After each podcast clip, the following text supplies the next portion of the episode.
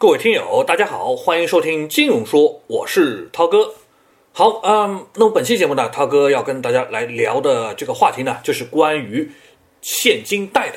那么前几天呢，有一个做现金贷的公司上市了，叫做趣店。那么大家呢，对现金贷的关注呢，就非常的高。那趣店的它的这个创始人啊，就在媒体上为过去的一些业务要拼命的洗白，说自己从来没有逼过债。那大家呢，都是表示不相信他说的话的。那其实啊，像趣店所经营的这个项目呢，它就是现金贷的这个业务。那如果我们从理财的这个角度来看呢，其实它就是一种无抵押、高风险的这种垃圾债。那趣店呢，它只是行业里面的一个缩影。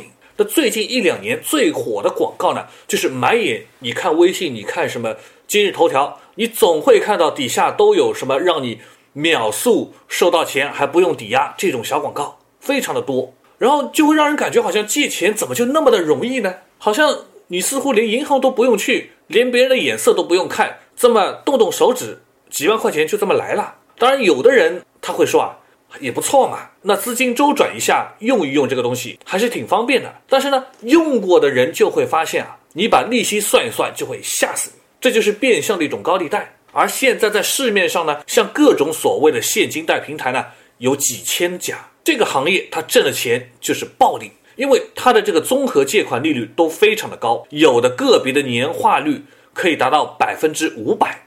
那么按照二零一五年九月一号实施的这个民间借贷的这个适用法律规定来说呢，如果借贷双方约定的这个利率是超过年利率百分之三十六，那么超过的这个部分的利率应当被认作是无效的。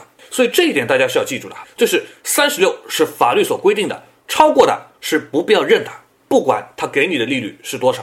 当然呢，有一些这种现金贷公司，他为了规避这种法律的红线，他现在怎么操作呢？他通常啊，就是用一种隐蔽的方式，把这个成本加到借款人的身上去。怎么做呢？就是他把利率放低一些，感觉好像蛮实惠的。但是呢，他把大部分要收的钱呢，就不叫做利息了，以其他的方式出现。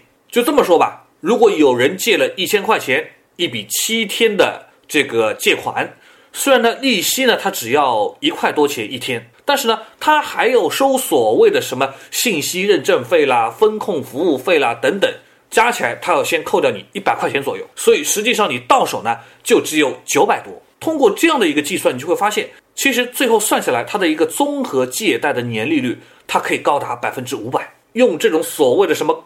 服务费啦，乱七八糟这种费，让你实际到账比你预想的要少的这种呢，就叫做砍头息。砍头的意思哈。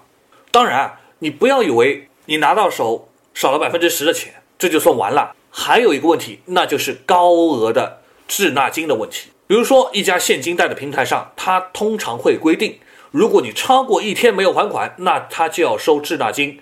十几块到二十几块钱，也就是说，如果你借一千块钱，你只要逾期五十天，那就等于把本金给翻倍了。你说可怕不可怕呢？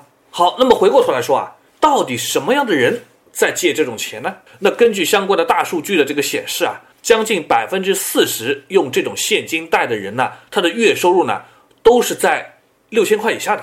那主要的年龄呢，也就是三十岁以下，学历呢还比较低。当然呢，他们的信用卡。是没有的，所以呢，现金贷呢就正好利用了这么一个情况来解决所谓的他们的这这个消费也好，什么其他方面这种需求，当然还可以用作资金的这种周转。有信用卡的人又怎么样呢？征信记录良好的人，那会不会也有这种东西呢？肯定得有啊。所以这就是银行在干的事情了。那银行怎么干呢？他就会通过信用卡客服中心的电话拼命的打给你，说：“哎，我们可以免费借给你钱，你可以，而且还可以借给你十几万，甚至几十万钱呢，在第二天也能打到你的储蓄卡上。”当然，客服会理直气壮的跟你说：“不用担心什么，你这个钱你想干嘛就干嘛。”所以你可以理解为哈，这就是信用卡的这种高级的现金分期的服务，其实跟现金贷类似，只不过呢，它的利息没有那么的高，因为你至少。有信用卡吧，你至少征信记录还可以嘛，所以它的风控会相相对低一点。那么总体的成本、借款的这个利率都会低一些。那么这种大额的现金，它往往就采用分期的手法。它好处是什么呢？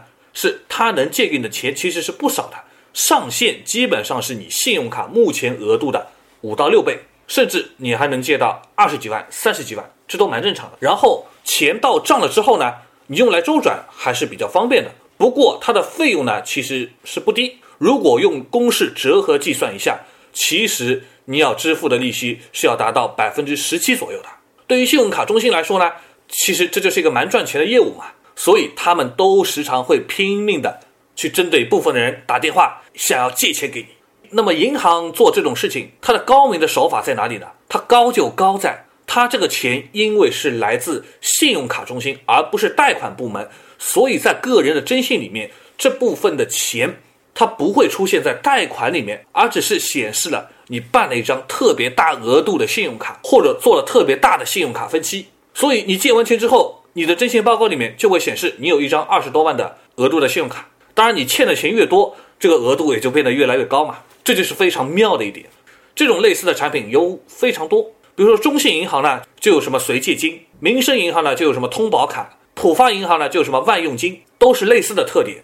而且客服总会很轻描淡写的跟你说，你放心好了，这不是什么贷款，也不是什么负债，也用也不会影响你买房，也不会影响你继续别的贷款，你尽管拿去用吧。但如果你真的那么轻易的相信他的话，那其实你后来就得为此付出的就是高昂的利息费用。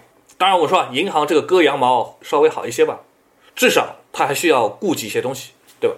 所以说，现在我们就会发现，市面上有太多的诱惑存在，太多的公司，太多的所谓的互联网金融公司、银行都在搞这种现金贷的业务。然后呢，就是鼓励人给你钱，鼓励你多消费，甚至提前消费。然后呢，附加给你的就是高额的利息。那有的呢，终究顶不住，就会被拖垮，就像之前的校园贷一样，他明明就没有什么还款能力，他明明就没有什么样的资格，而他的赚钱能力呢，却又和欲望不匹配。我相信越来越多的信用卡中心还会时不时的打打电话来跟你推销这种东西，但是它真的是一件好事情吗？我想大家心里面都已经有了一个答案了。